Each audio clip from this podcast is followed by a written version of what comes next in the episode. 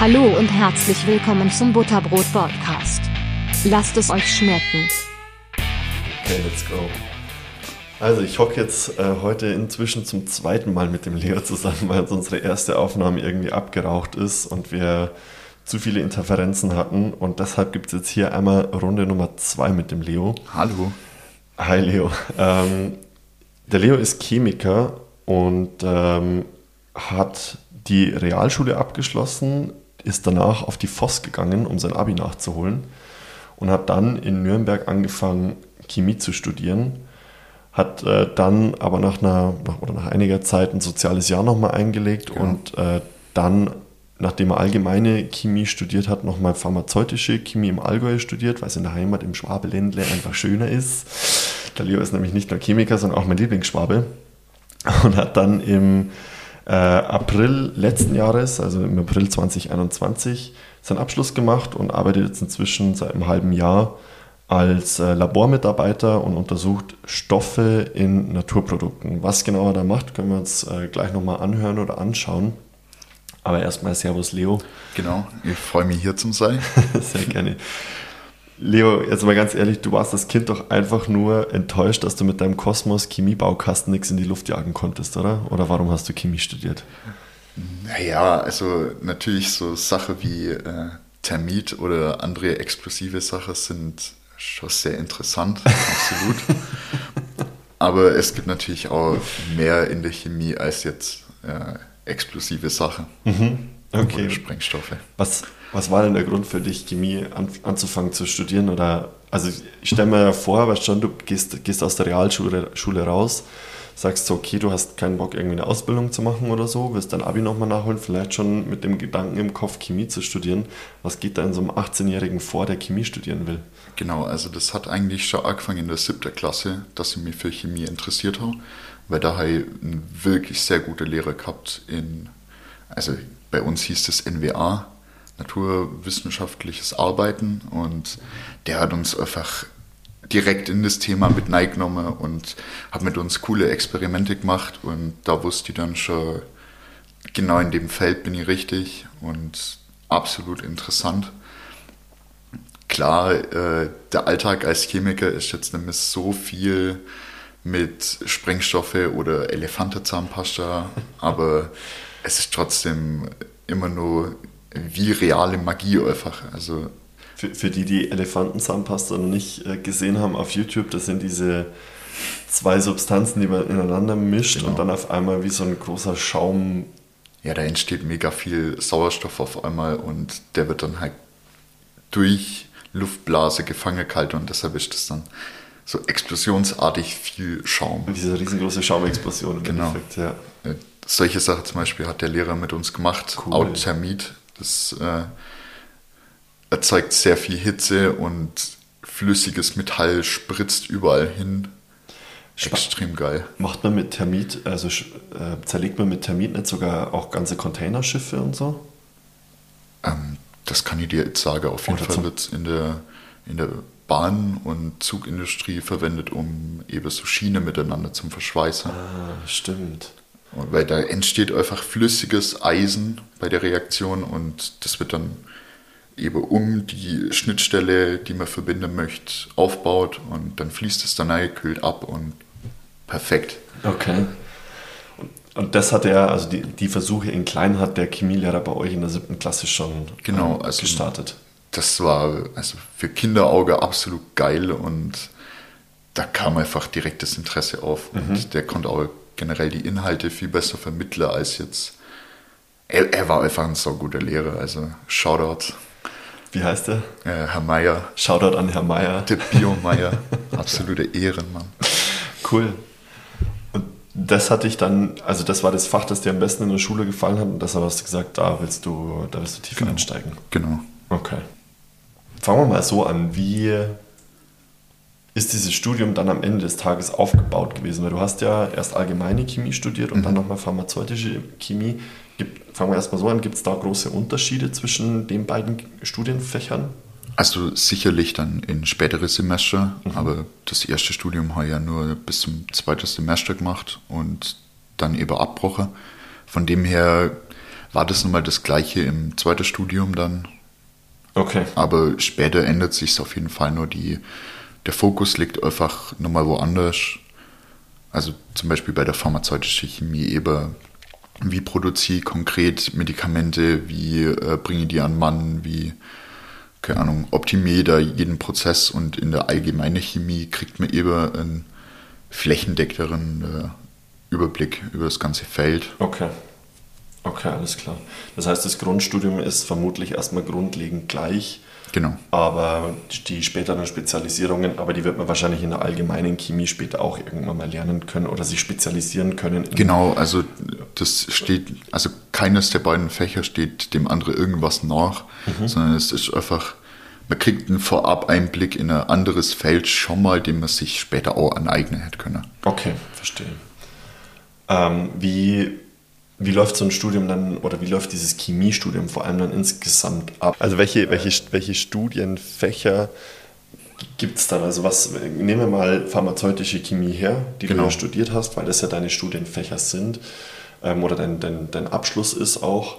Ähm, was, was sind da für, für Fächer? Also was was für spezielle Fächer oder genau, allgemein? Ganz, ganz chemiebezogen sozusagen. Also ich schätze mal, Mathematik wird ein großer genau, Teil davon sein. Äh, Physik, es gab äh, organische Chemie, physikalische Chemie, ähm, anorganische Chemie, dann äh, für mich jetzt speziell pharmazeutische Chemie, also ein direkter Einblick in mehr medizinischere Topics mhm. und dann äh, auch Anatomie Ach ja. Okay. Das hat dann auch ein, ein, Notarzt bei uns unterrichtet. Das Wie? war eigentlich ziemlich cool. Wieso Anatomie? Naja, halt äh, das Wissen, wie ist der Körper aufbaut, wo genau sind äh, die konkrete Schnittstelle, an denen Medikamente zum Beispiel angreifen können oder mhm. halt wirken können.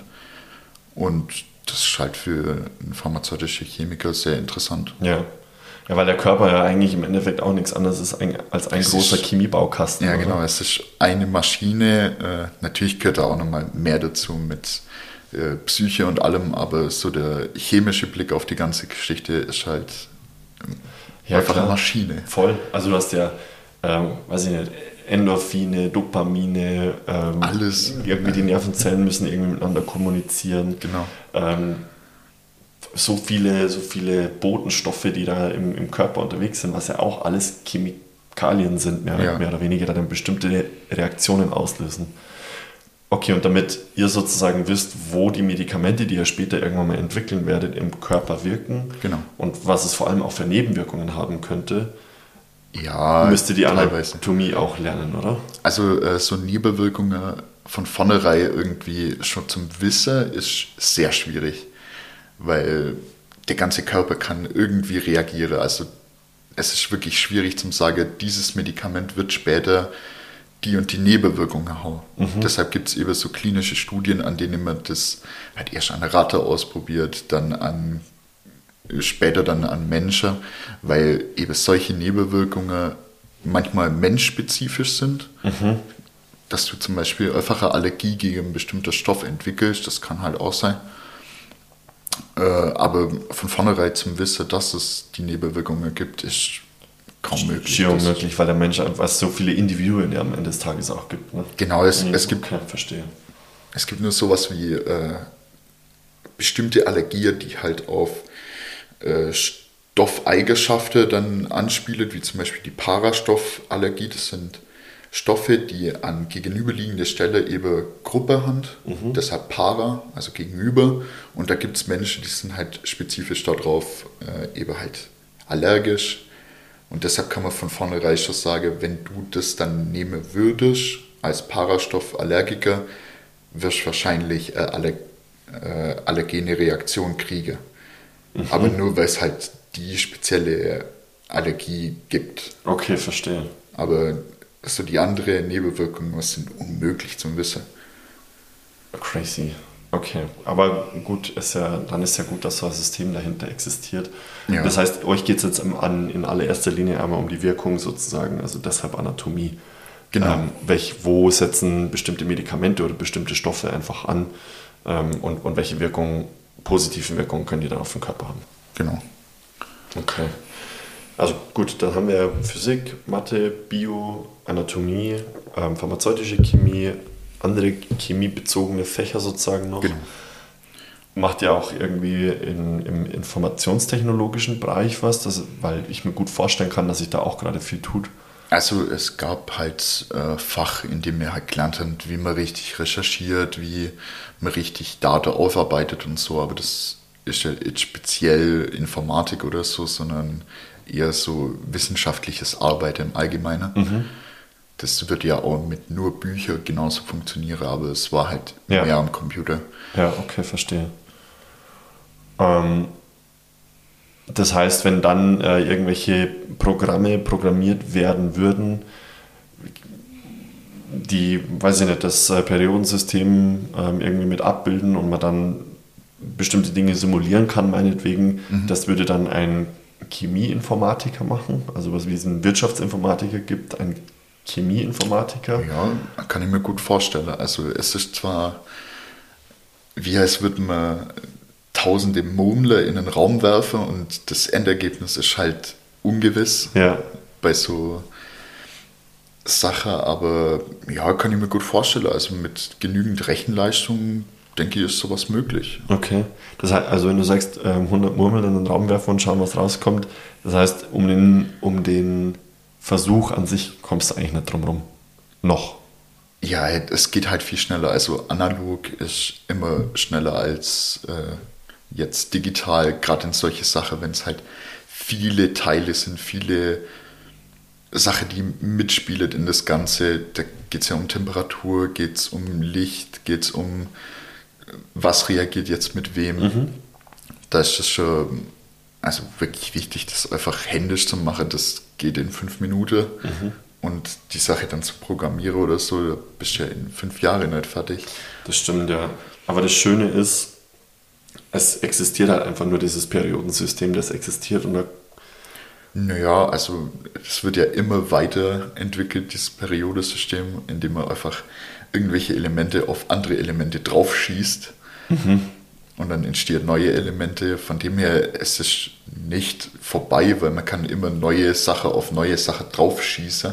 Die sind zwar mega instabil, aber man kann sie trotzdem benennen. Das heißt, im, sowas wird dann in CERN gemacht, oder? Genau, das ist genau das, was man in CERN macht. Du hast einen Teilchenbeschleuniger, da werden zwei Teile zusammengeschossen und daraus entsteht dann ein neues Molekül. Ein neues Element. Ein neues, oh, ne, Ja, richtig, ein also- neues Element. Ein Molekül ist wieder was anderes. Okay, es entsteht ein neues Element. Und kannst du das dann, also keine Ahnung, kannst du dann, was weiß ich, zwei, zwei Atome zusammenschießen und dann machst du da, sagen wir mal, Aluminium draus? Genau, du könntest äh, auch zum Beispiel Gold, also man könnte hier richtig alchemisch dran gehen und Gold herstellen, aber das kostet halt viel zu viel Energie, um das irgendwie rentabel zu machen. Crazy. Also die Teilchen auf die Beschleunigung zu bringen, ist so viel Energie, da, das Also es- rentiert sich halt. Also das heißt, wenn man genügend Energie hätte, die so günstig ist, dass sie günstiger als Gold ist, dann könnte ich Gold produzieren. Du könntest Gold produzieren, ja, das wäre kein Problem. Aber eben auch neue Elemente, die in dieser Verbindung einfach noch nicht existieren. Genau.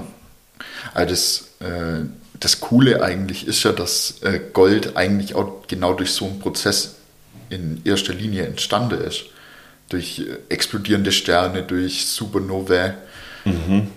Nur da kommt Gold her, anders gibt es das nicht. Jedes Gold, das du in der Hand hast, war mal irgendwie eine Explosion von einem Stern. Ich glaube sogar, also so ziemlich alles, was größer ist als Eisen, wenn ich mich richtig erinnere, ist in Supernovae entstanden. Ach so, weil da so große Beschleunigungen Ja, so viel und Energie Verdichtungen dahinter, und- genau. Okay, stattfinden, sodass dann neue Elemente entstehen. Aber äh, soweit ich weiß, sind diese Elemente, die wir im Teilchenbeschleuniger herstellen können, nicht stabil oder noch nicht stabil. Na, also äh, die Elemente, die man herstellen kann, die stabil sind, sind dann stabil. Okay. Aber es gibt einfach Elemente, die sind von Natur aus halt instabil, die zerfallen sofort.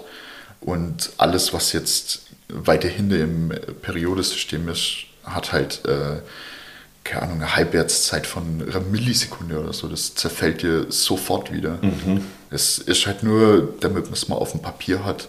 Ja, war mal hier, gut, haben wir erledigt, Okay. abgehakt. Aber das heißt, aber das hat jetzt keinen effektiven Mehrwert am Ende des Tages. Ich, glaube schon, also da muss wirklich einen Physiker fragen, das ist nämlich nochmal Ah, das ist dann anderes. eher Physik dann, okay. Ja, ja, also das geht dann Ah ja, klar, Kernphysik. wirklich heftig in die Richtung. Aber du kannst dann halt äh, irgendwie, wenn das zerfällt, kannst du dann die Teilchen, die da draus entsteht, nochmal untersuchen und da dann Rückschlüsse ziehen.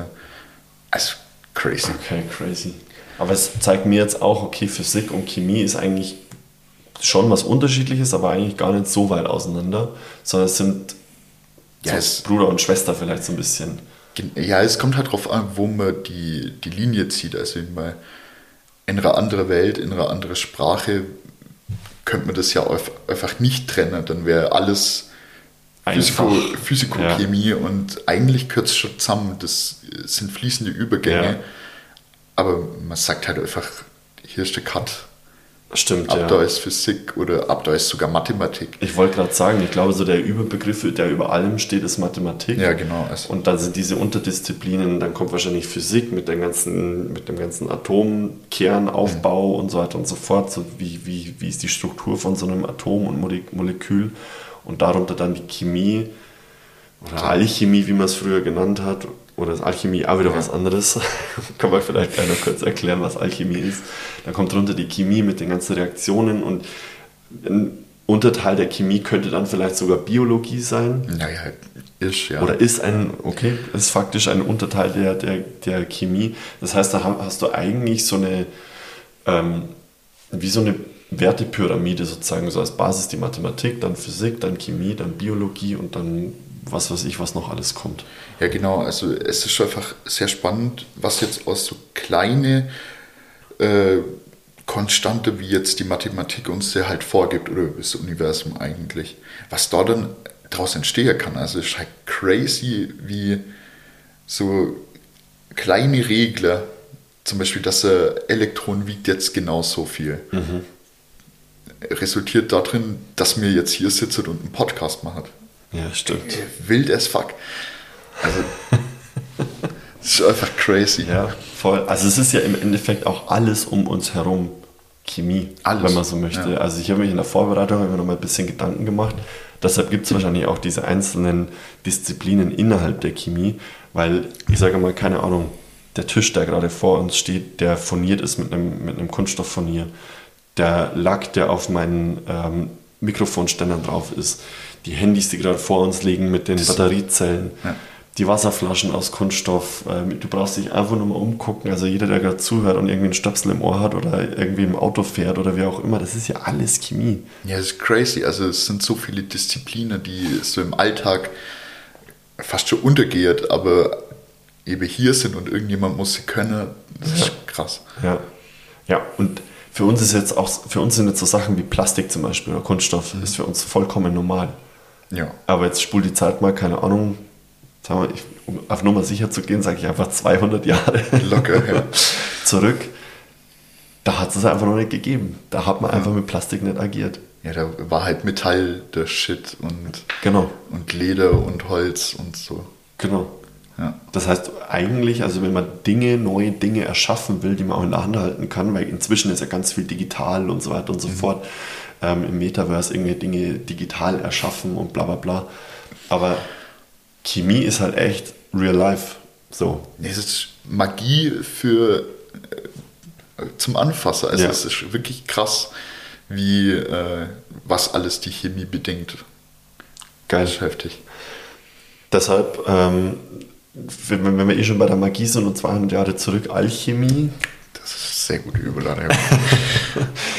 äh, kannst du erklären, was Alchemie genau bedeutet oder was der Unterschied zwischen Alchemie und Chemie ist? ja, es ist halt nur die Chemie quasi in ihre Kinderschuhe und äh, einfach der stümperhafte Versuch, irgendwie an, an Gold zu kommen, eigentlich prinzipiell. Das war der Ursprung von dem Das Ganzen. ist äh, so der Hauptgedanke da dahinter, hier irgendwie billig Gold herzustellen durch einfache Methode, die halt wenig kostet. Wie jetzt dein Versuch mit einem Teilchenbeschleuniger in CERN. Mhm. Sind die auch gescheitert. Also die haben dann äh, zu irgendwelche Tricks halt zurückgriffe, wo sie äh, eben Gold genommen haben, das dann mit Wachs innerhalb von einem Becher befestigt haben und den dann quasi warm gemacht haben. Dadurch schmilzt dann das Wachs und das Gold fällt runter. Mhm. Tada, ich habe Gold hergestellt. Also halt so wacke Magie. Gescheite Lumpen, würde man in Bayern sagen. Ja, also Okay. ja, da ist nichts wirklich Gutes dabei rausgekommen. Es war halt so der Versuch, irgendwie die Natur um uns herum ein bisschen näher zu verstehen, aber halt mit schlechte wissenschaftliche Praxis. Okay, also ich glaub, was ich mir vorstellen hätte können, ist, dass man vielleicht dann Messing geschafft hat herzustellen, weil Messing hat ja auch diese Gold, goldene Farbe, dass man dann gedacht hat, oh, jetzt haben wir aus Kupfer und, was ist es noch? Kupfer und Ja. Eisen ist es, glaube ich, oder? Ich glaube Kupfer und Zink. Kupfer und Zink. Das kann auch gut sein. Könnt mal kurz nachgucken. ähm, auf jeden Fall hätte man dann drauf kommen können, dass das dann Gold ist. Aber das sind sozusagen die, die ersten Anfänge der Chemie, wo man einfach wahllos irgendwelche Substanzen zusammengeschüttet hat und dann versucht hat, daraus neue Neue Elemente. Elemente Genau. oder Verbindungen zumindest zu erstellen. Es ist Kupfer und Zink. Es ist Kupfer und Zink. Sehr gut. Es ist ja, ist ja gut, dass du es besser weißt Ja. als ich. Ich bin selber froh, dass ich es so wusste. Also, Wir haben ja gerade gesagt, es ist im Endeffekt eine Wissenschaft im Real Life sozusagen, wenn Genau. du Chemie machst. Ähm, ich könnte mir gut vorstellen, dass du dann auch echt Bock haben musst, so deine, deine Hände schmutzig zu machen, in Anführungszeichen, also wirklich auch noch händisch zu arbeiten. Was sind denn noch so Sachen, wo du sagst, das sind wirklich Dinge, wenn du dir überlegst, Chemie zu studieren ähm, oder eine Ausbildung zum Chemiker zu machen, ähm, was sind da so Dinge, wo du sagst, okay, das solltest du schon mitbringen, damit dir der Job dann am Ende des Tages auch Spaß macht. also auf jeden Fall Lernbereitschaft. Das Ganze mit Chemie ist kein einfaches Thema bei Gott. Also das möchte ich hier nochmal unterstreichen. Es ist wirklich was, wo man sich einlesen muss und lernen muss und shit. Aber wenn du sagst Lernen, ist es eher so ein auswendig Lernen dann oder ist es eher so ein Verstehen? Oder ist Ja, es es, kommt halt, es kommt halt drauf an, wie gut du es am Ende machen willst. Immer auswendig lernen ist zwar immer die Möglichkeit, aber das Prinzip dahinter zum Verstehen ist natürlich dann das Nonplusultra. Ja, also eigentlich bei, also kann gut vor, also auswendig lernen muss man sowieso immer bestimmte Dinge. Genau, also es gibt Sachen, die muss man einfach auswendig lernen, Genau. klar. Aber es gibt auch Sachen, die muss man wirklich verstehen, weil sonst läuft es jetzt, sonst kommst du nicht weiter. Ja. Also das würde ich auf jeden Fall als Grundvoraussetzung nennen wollen. Ansonsten es, es ist wirklich das Interesse. Also Chemie kann auch sehr trocken sein und in manche Disziplinen in der Chemie selber ist es halt so, da sitzt du vor deinem Buch und möchtest dir am liebsten eine Runde hauen. Aber gehört halt mit dazu und wenn man es dann verstanden hat, geht's dann wieder. Ja.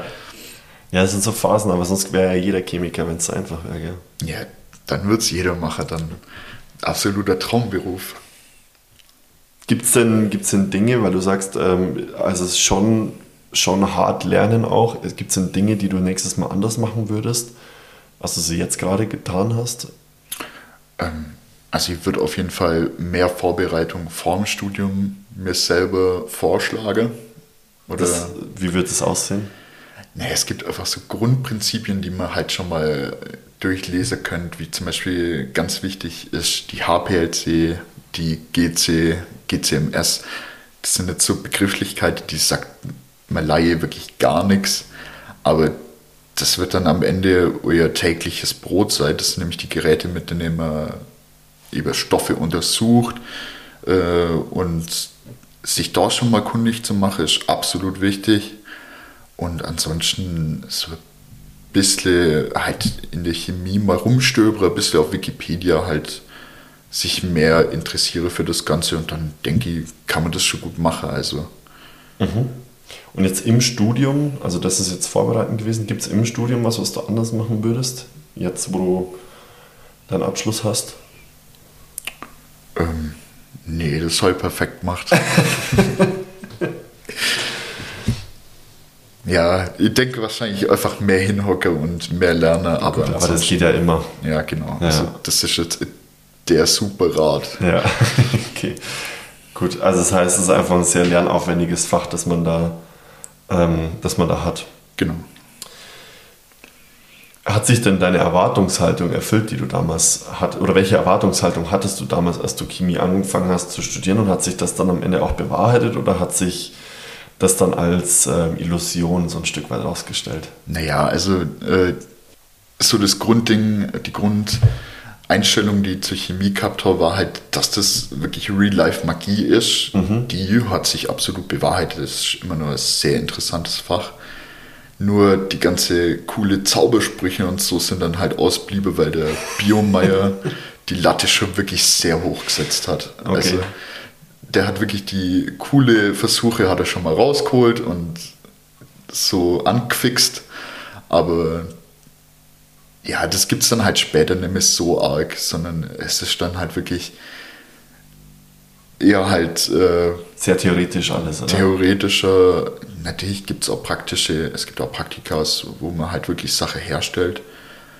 Äh, aber das ist dann auch nicht mehr Termit oder so, sondern es ist halt irgendwie Sache aus andere Sache rauslöse, die dann ein bisschen stofflich verändere und dann halt versuche, die in der HPLC oder GC wieder zu finden. Was ist, was ist so HPLC? Äh, HPLC ist High Performance Liquid Chromatography, also Hoch Performance äh, Flüssigchromatographie. Das kann man am besten dadurch erklären, es haben ja sicher auch in, in NWA oder halt in naturwissenschaftliche Fächer gemacht, so ein Filter auf so ein Stück Papier rauf und dann ins Wasser hängt. Ah, ja. Und dann trennt sich die Farbe so ein bisschen auf. Hintergrund ist der, dass die Farbe affin sind auf die Flüssigkeit, also auf Wasser zum Beispiel. Ja. Und dadurch wäre die dann Weitertrager als jetzt zum Beispiel andere Stoffe, die weniger affin sind für die Flüssigkeit. Und genau so trennt man dann in der modernen Chemie natürlich unter andere Drücke. Da sind dann zum Beispiel, ja, das heftigste, was ich gesehen habe, war 15.000 PSI. Wie viel Bar sind das? Das sind dann um die 1000 Bar. Also 1000 Mal der normale Druck, den wir jetzt gerade auf der Erde hier als Menschen verspüren. Ja. Und unter dem Druck wird dann die Flüssigkeit durch das Papier durchgejagt. Also um in dem Sinnbild jetzt mit der... Ja. Also es ist dann kein Papier. Es ist kein Papier Fall, mehr, das ist dann Okay. äh, Kieselgel.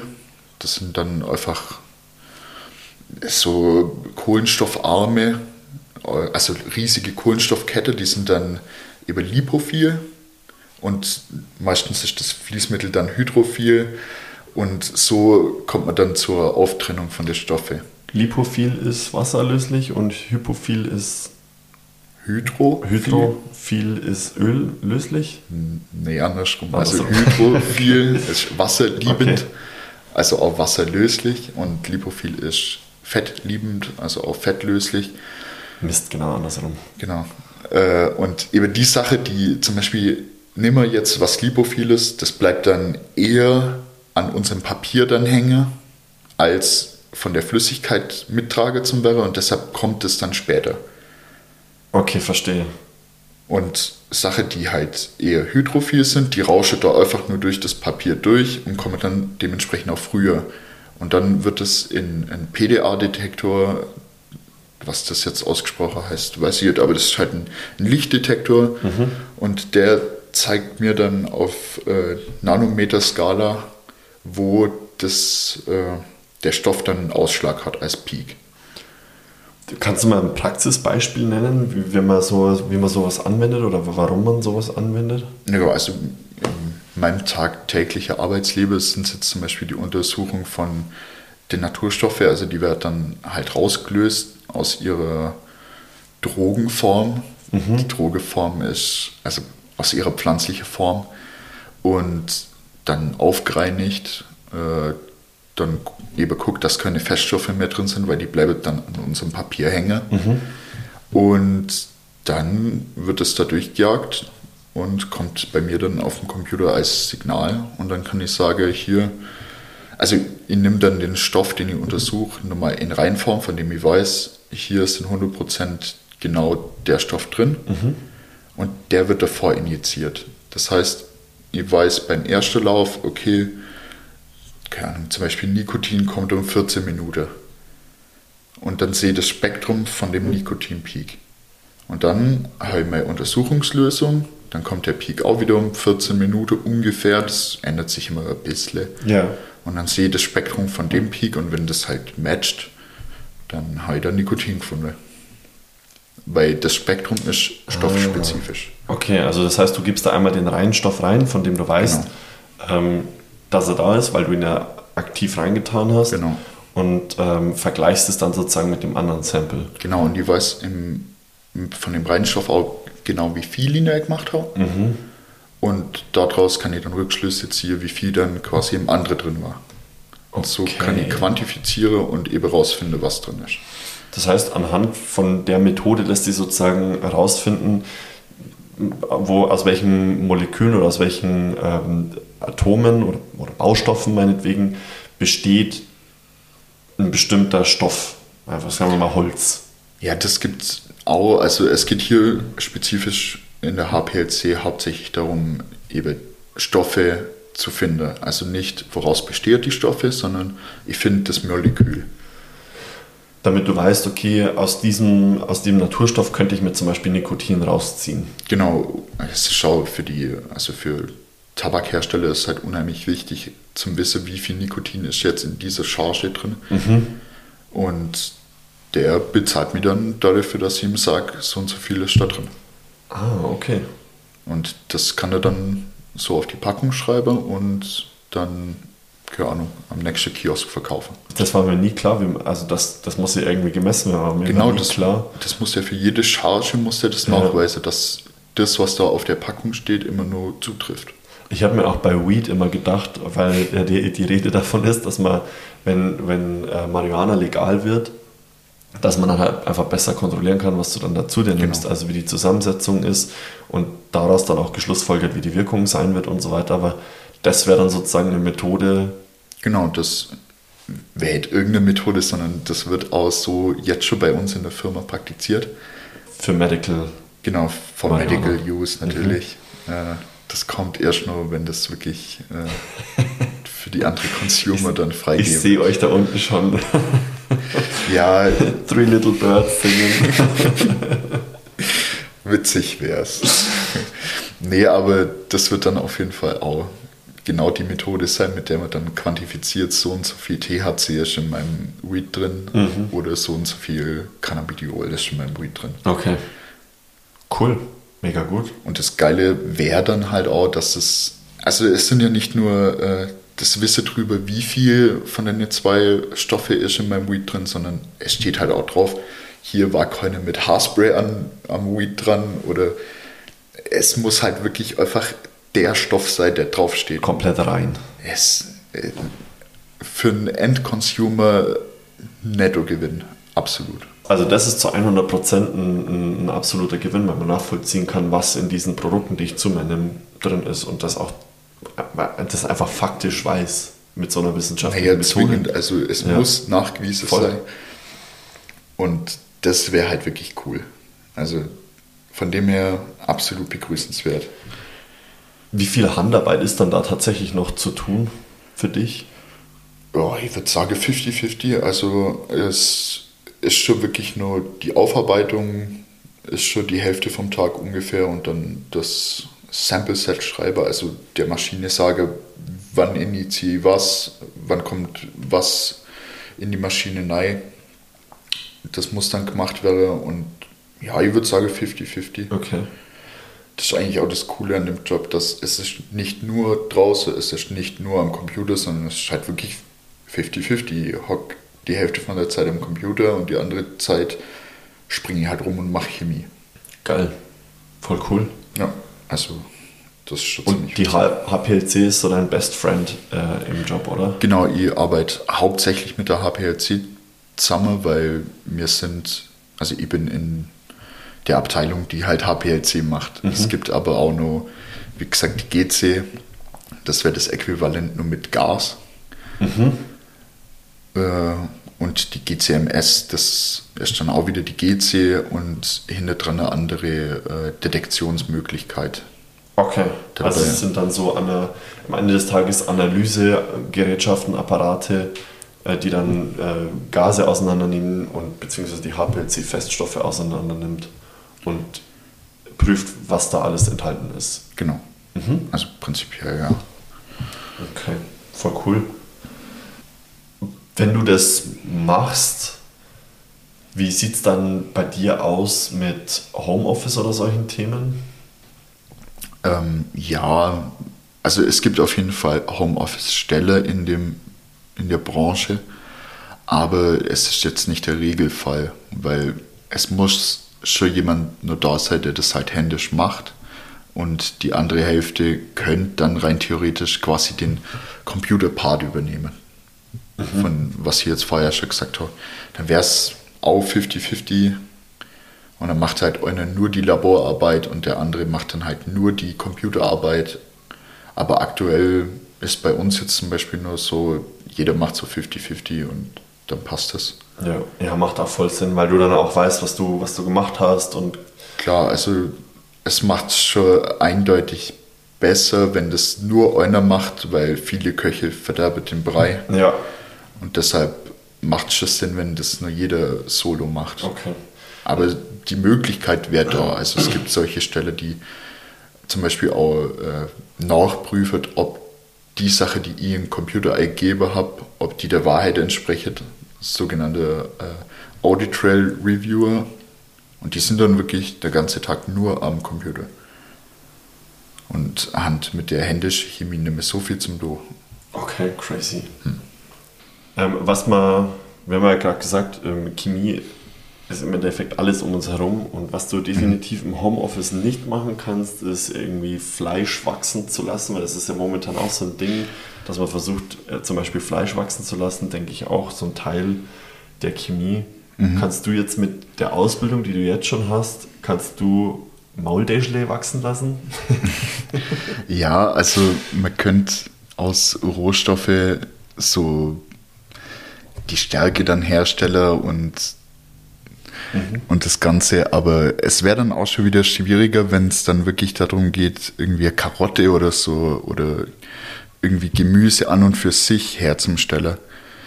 Weil für das Geschmacksprofil her, das funktioniert, aber so fürs Mouthfeel, das wäre wieder schwieriger, weil da muss ich ja die Struktur dann irgendwie schaffen und das geht dann schon sehr ins Detail und wäre dann auch wieder zu aufwendig, um das irgendwie im Labor oder im Reagenzglas dann zum Verwirklichen.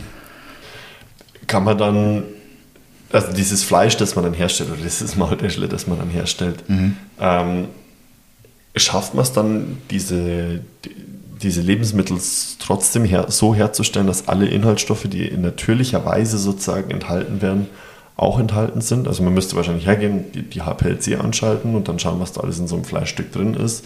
Genau, Und das dann also- versuchen nachzurekonstruieren? Oder Das wird gehen, absolut, aber wie gesagt, das Mouthfeel wird dann halt dadurch ein bisschen kaputt gehen, weil das sind ja nur so Gemüsestücke drin und die herzustellen wäre fast unmöglich, also wüsste ich nicht wie. unmöglich und auch überhaupt nicht rentabel wahrscheinlich. Ja, also auf jeden Fall teurer als eine Karotte einfach im Boden Bauen. ja. Ja, so gesehen eigentlich schon faszinierend, gell, dass du so einen, so einen Samen in den Boden ähm, schmeißen kannst und dann Ja, wächst crazy. aus dem Dreck. Im Endeffekt wächst da irgendwas Essbares. Das ist schon crazy.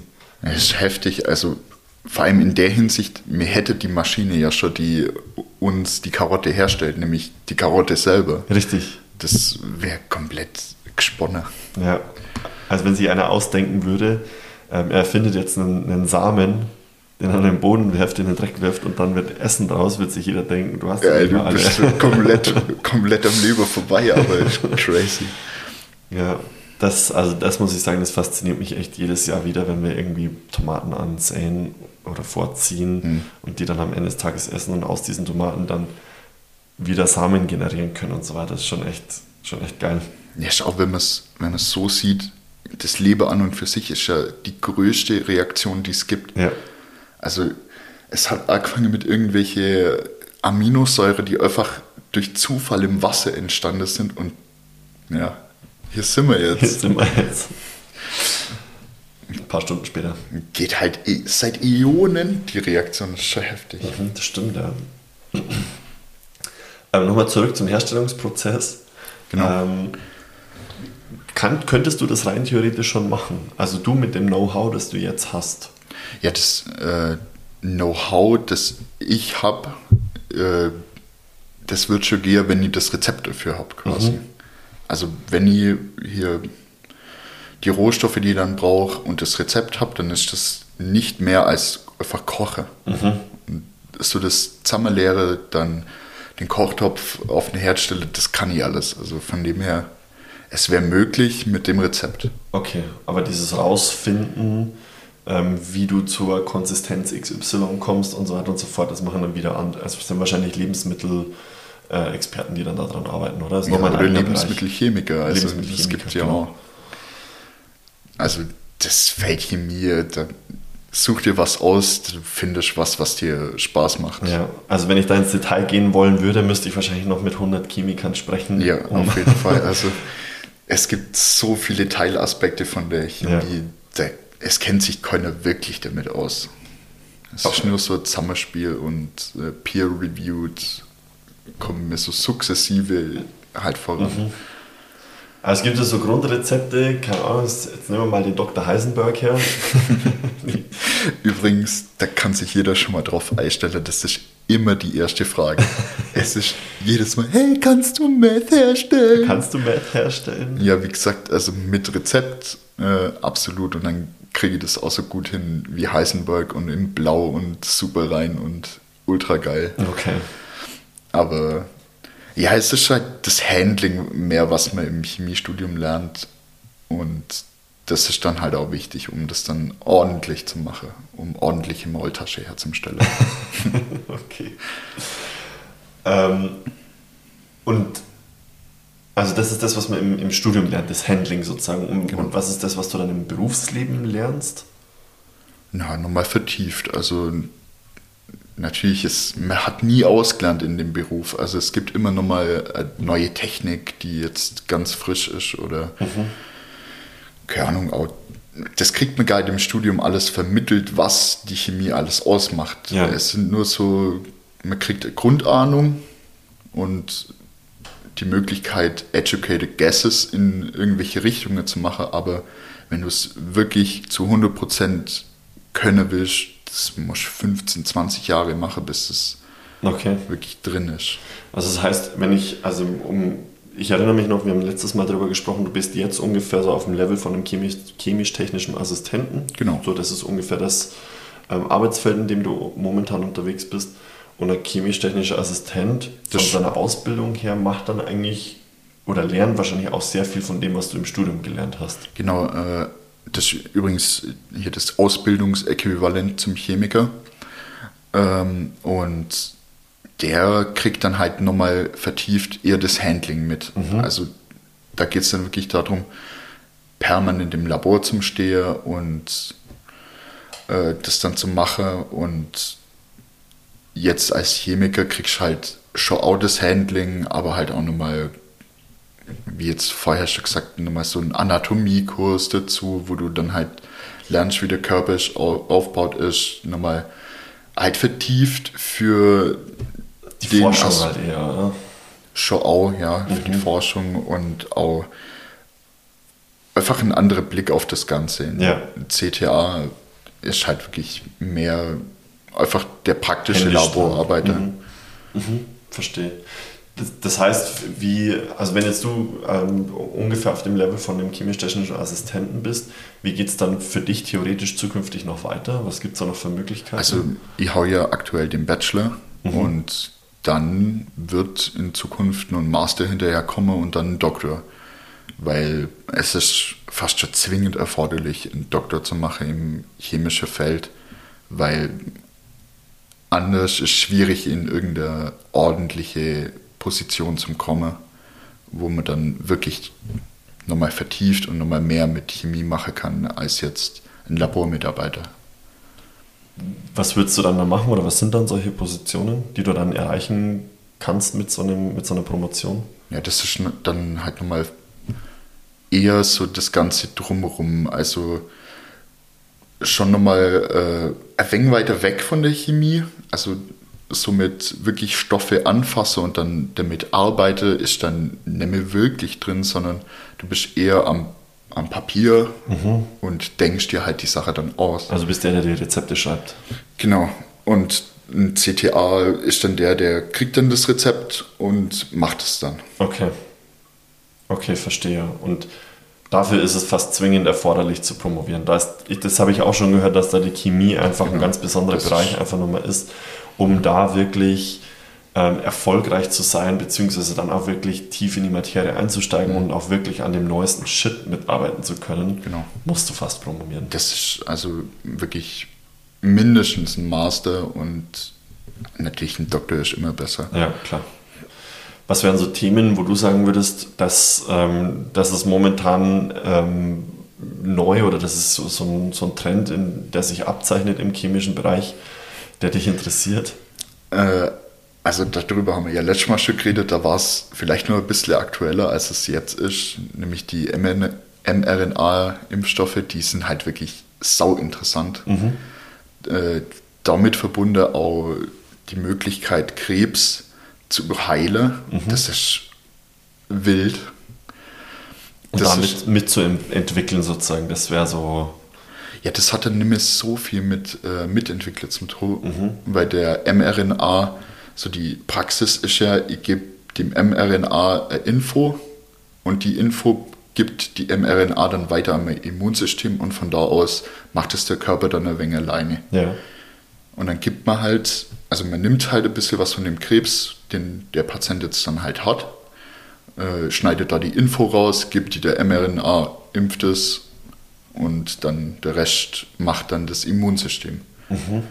Das ist ziemlich heißer Shit und äh, mega cool. Also ich glaube, daher kommt auch tatsächlich die Forschung genau. von, von den mRNA-Impfstoffen. Ja, aber immer durch Corona ist halt eher so im ja, schon klar. Öffentlicher. Genau, aber ich glaube, also die Ur, der Ursprung von dem ganzen mRNA-Kram kam ursprünglich aus der Krebsforschung. Genau. Also da entwickelt der, der Herr Sahin und seine Frau schon seit Ewigkeiten, glaube ich, dran mit BioNTech. Ja, absolut heftig. Mhm. Und dann, äh, was jetzt so in der Medizin aktuell mehr in Fokus gerät, ist halt so das äh, Darmmikrobiom, dass das einiges halt mitbestimmt an unserem Wohlbefinden. Mhm. Das finde ich auch ziemlich interessant. Und ja, da gucken wir mal, was da so alles dabei rumkommt. Also da werden noch einige Studien gemacht werden müssen, um da genaues Bild davon zu kriegen, aber klingt auf jeden Fall schon mal wild. Ja, okay. Ich glaube auch, dass der Darm, den du gerade ansprichst, glaubt, ein absolut unterschätztes Feld ist. Also zumindest in der Gemeinbevölkerung. Äh, du willst dich damit schon ein bisschen auseinandergesetzt haben. Ich meine, Darm mit Charme hat da so ein bisschen ähm, Licht ins Dunkel gebracht, ich, welche Rolle der Darm tatsächlich spielt auch. Das, das, Buch ist von der Julia, ich weiß nicht, wie sie noch heißt, geschrieben worden, Darm mit Charme, die, die beschreibt es sehr kurzweilig was der Darm okay. alles macht, was da die Aufgaben sind, ähm, im ganzen ähm, von begonnen im Mund sozusagen, da beginnt ja im Endeffekt äh, die Verdauung schon bis dann genau. zur Ausscheidung sozusagen und die beschreibt es eigentlich relativ ja, kurzweilig und unterhaltsam. Das klingt auf jeden Fall wie ein guter, guter Read. ja, vielleicht gibt es irgendwann einen Film dazu. ja, so. Gehen wir mal eine Darm mit Schaum 3D. Ja. Ähm, genau, aber auf jeden Fall glaube ich auch, dass das ein, ein sauspannendes Feld ist. Und wir haben ja schon ähm, evaluiert, es gibt so viele unterschiedliche Möglichkeiten, wo du dich dann entwickeln kannst. Mich hat jetzt einfach nur, ja. oder mich hat jetzt einfach nur interessiert, wo es für dich noch hingehen kann. Du hast gerade auch schon äh, angesprochen, Krise Corona liegt jetzt so langsam, hoffentlich, ich klopfe dreimal auf meinen Holzkopf. Ja. Die andere Krise macht sich jetzt auch so langsam bemerkbar. Also Rohstoffkrise ist mit Corona ja schon einhergegangen ähm, und jetzt ähm, herrscht leider Gottes auch der Ukraine-Krieg, der da natürlich auch einen gewissen Impact hat. Hat der auch schon auf euch einen Impact? Also im Sinne der Rohstoffknappheit, dass ihr irgendwelche Mittel zum Beispiel nicht mehr herbekommt und euren Job nicht mehr sauber machen könnt? Also Nee, eigentlich, eigentlich nicht so. Da müsste ich wohl eher bei unserem Einkauf nachfragen, mhm. aber es sind auf jeden Fall Sachen teurer geworden, aber es lohnt sich halt immer nur die zum Kaufen. So. Also deshalb gibt es die für uns auch nur im Labor. Und auch was Temperatur das so angeht, war ja das Ding, dass man alles ein wenig runterkühlt. Das hat im Labor jetzt auch jetzt so viel Anwendung, weil wir brauchen die Temperatur eben, um standardisiert die Reaktionen durchführen zu können. Das mhm. heißt, es sind immer nur 23 Grad bei uns. Aber das heißt, wenn man euch jetzt die, den Stromhahn zudrehen würde? Ja, dann wäre RIP. Also dann äh, sind unsere Kühlschränke kaputt äh, oder halt geht dann nicht mehr und dann sind die Standards alle kaputt. Also die, das Nikotin, was ich vorher angesprochen habe, ja. den Reinstoff, der muss ja im Kühlschrank gelagert werden oder sogar im Gefrierschrank, dass der eben nachweislich später auch noch Nikotin bleibt. Mhm. Wenn der jetzt irgendwie im Bad bei hoher Luftfeuchte bei 40 Grad gelagert wird, dann ist der weg, ist ja. kaputt. Dann ist halt unkontrollierbar. So. Ey, äh, der Kühlschrank ist absolut wichtig in dem Moment. Okay, also das heißt, wenn man euch jetzt den Stromhahn zudreht, ähm, ihr könnt dann nicht einfach irgendwelche Mittel hier zusammenmischen und seid dann hier fröhlich am Hexen, sondern Strom ist für euch absolut essentiell, weil ihr einfach in ja, dieser genau. kontrollierten Umgebung arbeiten müsst. Genau, also das wäre ein, ein Todesstoß. Ja, das betrifft wahrscheinlich die komplette Chemiebranche, oder? Absolut, also ohne Strom funktioniert da gar nichts. Wir haben ja Anlage, die laufen auf Strom. Mhm. Also die HPLC zum Beispiel, die läuft auch halt per Handkurbel, sondern das Ding läuft auf Strom. Ja, ja, wart ab. Da hockt dich der Habeck jetzt dann auf dem, aufs, aufs Radl und dann kannst du den Strom für die HPLC selber ertreten. Ja, aber, also, aber das habe ich mir schon fast gedacht, dass das dann echt schwierig werden würde. Was ich aber nicht gedacht habe, ist, dass, dass es mit den Rohstoffen alles immer noch easy going ist. Aber ja, es ist wahrscheinlich einfach teurer und dann kriegst du es trotzdem noch her. Wie gesagt, also da muss ein Einkauf fragen. Also ich sag nur, ich brauche das und das und dann sagt er okay. Okay, alles klar. Okay, das heißt, die Krise bis, bisher eigentlich ganz gut gemeistert wahrscheinlich. Ähm, wie, und auf Chemiker kannst du wahrscheinlich auch sehr schlecht verzichten. Genau, also ähm, absolut krisensicheres. Krisensicherer Job. Wie, absolut. Wie, also, wie, würde, wie würde unsere Welt ohne Chemiker aussehen? das ist eine sehr interessante Frage, auf die ich jetzt überhaupt nicht vorbereitet bin.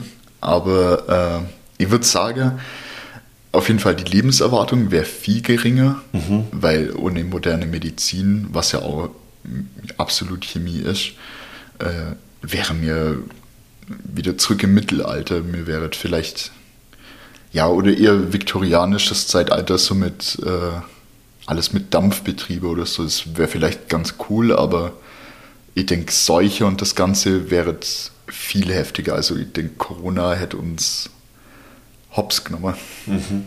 Das wäre, ja, es wäre auf jeden Fall dystopischer, als es jetzt ist. Ja, kann ich mir, also würde ich glaube ich so unterschreiben, dass wir in einer ganz anderen Welt leben würden. Hm sehr viel grüner wahrscheinlich. Also bin, ich mir, bin ich mir gar nicht so sicher. Weil grün im Sinne von, wenn ich mir gerade vorstelle, wir leben, wir, wir sitzen gerade in einem relativ hohen Haus. Ach so, ja. ja. Ähm, Beton, Zement und so weiter und so fort. Gut, das wird eher ebenerdig stattfinden und du wirst wahrscheinlich eher, naja, wobei ist auch Käse. Ich bin mir eigentlich jetzt sicher, also so Sache wie Beton oder so, ich bin mir du schon. kein Chemiker dafür, gell? Nee, ich denke, durch Trial and Error kommt man da schon irgendwann hin. Ja. Da braucht es keine wirkliche wissenschaftliche Methode dazu. Stimmt. Aber ja, also Medizin würde ich sagen. Medizin wäre viel schlechter und. Zu 100 Prozent.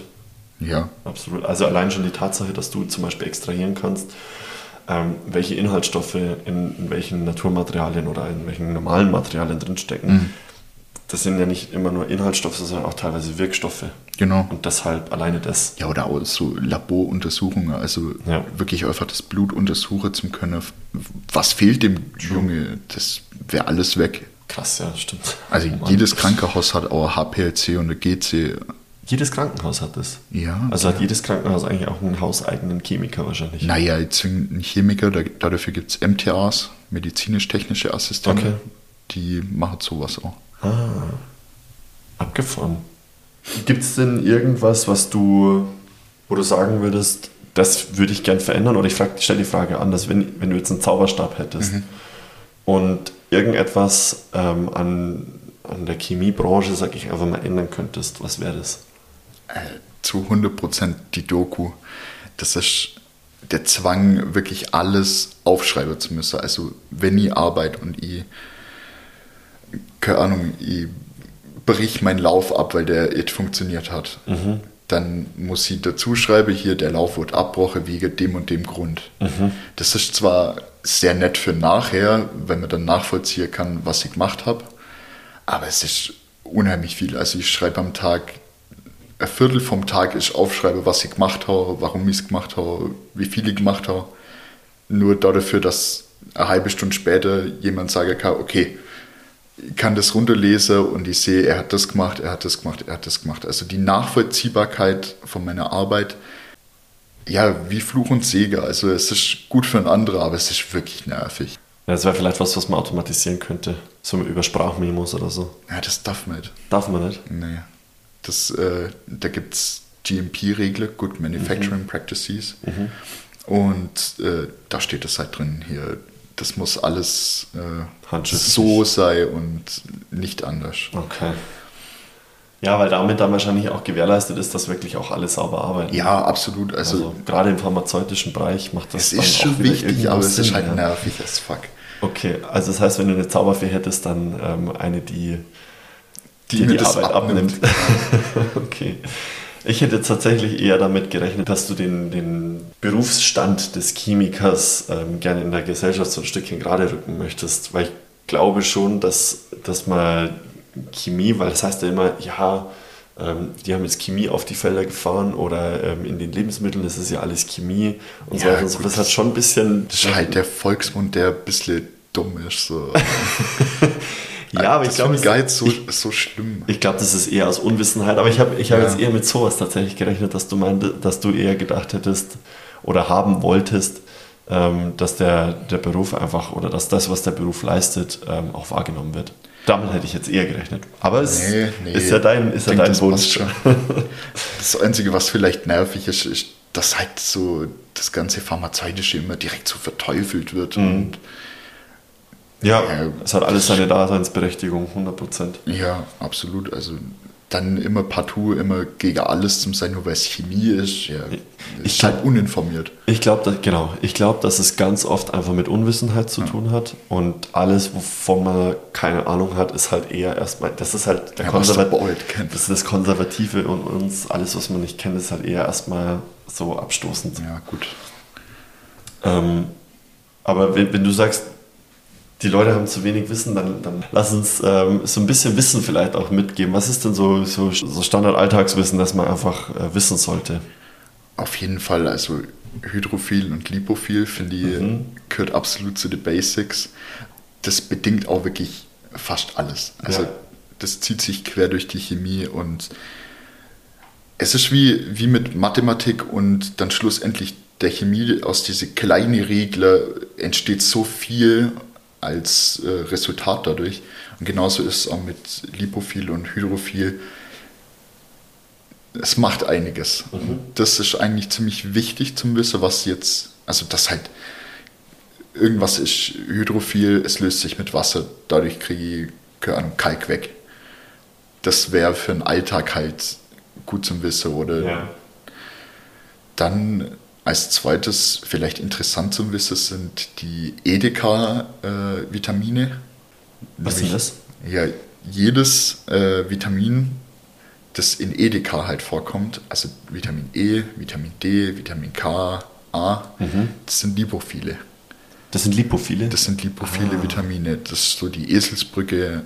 Deshalb macht es auch zum Beispiel der Hausfrau Rat, hier Karotte mit Butter zum Essen wirklich Sinn, weil Butter ist Öl, ist Fett und in Karotte ist Vitamin K.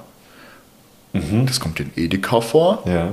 Und deshalb wird es dadurch besser aufgenommen. Ah. Vielleicht noch ein anderer Hausfrauenrat, der auch wirklich chemischen Hintergrund hat, ist zum Beispiel Salzstange mit Cola. weil es gibt im Mager äh, Enzyme, die aufgrund von Natriumchlorid Zucker transportieren.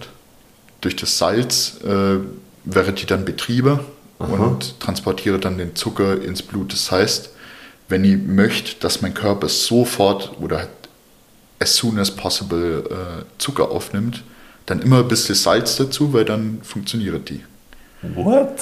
Und das ist halt wirklich äh, nützlich zum Wissen, wenn es einem halt gerade dreckig geht und man möchte seinem Körper über den Zucker als Energie zuführen, Ja. dann ist das sehr gut. Ach krass. Also eine Salz-Zucker-Lösung bräuchtest du, müsstest du dann trinken. Ja, aber ich denke, Cola mit Salzstängelchen Ist- ist, nochmal leckerer als jetzt irgendwie so Zucker-Salz-Lösung sich nicht zum Pfeifer. Ja, nee, bin ich bei dir. Es wäre mir auch lieber. Krass, wusste ich gar nicht. Da hat man sich wahrscheinlich einfach oder hat man viel rumprobiert, bis dann irgendwann rausgekommen ist, wenn einem schlecht ist und man viel Wasser und damit auch Energie verloren hat, der Körper dann viel Energie verloren hat, äh, dann Salzstangen und Zucker. Wasser. Genau, das ist wahrscheinlich auch so Trial and Error und Mhm. dann später hat es dann die Medizin oder halt die Chemie dann bewiesen, dass es äh, wirklich einen Sinn hat. Krass. Ja, ist schon crazy. Geil, geile Also- Insights. Das wäre jetzt so eine Sache, die, die ich auf den Weg geben möchte. Der Rest äh, absolut mal bei so Wissenschafts-YouTuber oder keine Ahnung, welches Social Media auch immer. Ja. Da gibt es überall welche. Auf YouTube zum Beispiel kann ich wirklich Nile Red empfehlen. Nye Red. Nile, also Nil Mhm. äh, und dann halt rot. Und der macht Können wir in die Shownotes packen. das, der macht wirklich sauguten Content, aber Geil. halt auf Englisch, aber unheimlich interessant. Okay, cool, müssen wir mal angucken. Ja. Leo, jetzt haben wir ganz viel darüber gesprochen, was dir alles gut gefällt, beziehungsweise warum das Feld so geil ist. Gibt es irgendwas, was dir überhaupt nicht taugt? Also wie, bis auf die Doku, die ich jetzt schon angesprochen habe, gefällt es mir wirklich sehr. Also ich, ich muss wirklich zugeben, ich bin ein faules Stück Scheiße. Und deshalb, das geht mir schon mehr auf den Sack, als es mir eigentlich sollte. Aber ich denke, das wäre so das Einzige, was mir gegen den Strich geht. Der Rest ist sau interessant. Okay, alles klar. Also ich glaube, wir haben sehr gut ähm, ge- herausgearbeitet, wie vielseitig dieses Feld sein Ja. kann. Wie aufwendig aber auch so eine, so eine Aus- und, und äh, Ausbildung und Weiterbildung zu diesem Beruf sein kann. Ich hoffe, wir haben ein gutes Bild darüber geschaffen, was alles dazugehört, um Chemiker zu werden. Und ähm, es fängt jetzt auch gerade an zu regnen. Vielleicht hört man es ein bisschen im Mikrofon. Deshalb ist das jetzt für uns auch das Signal, ähm, Schluss zu machen. Wie gesagt, ähm, ich hoffe, ihr habt Spaß beim Zuhören und bis zum nächsten Mal. Vielen Dank, Jo. Jo, gern. Bis Danke. dann. Tschüss.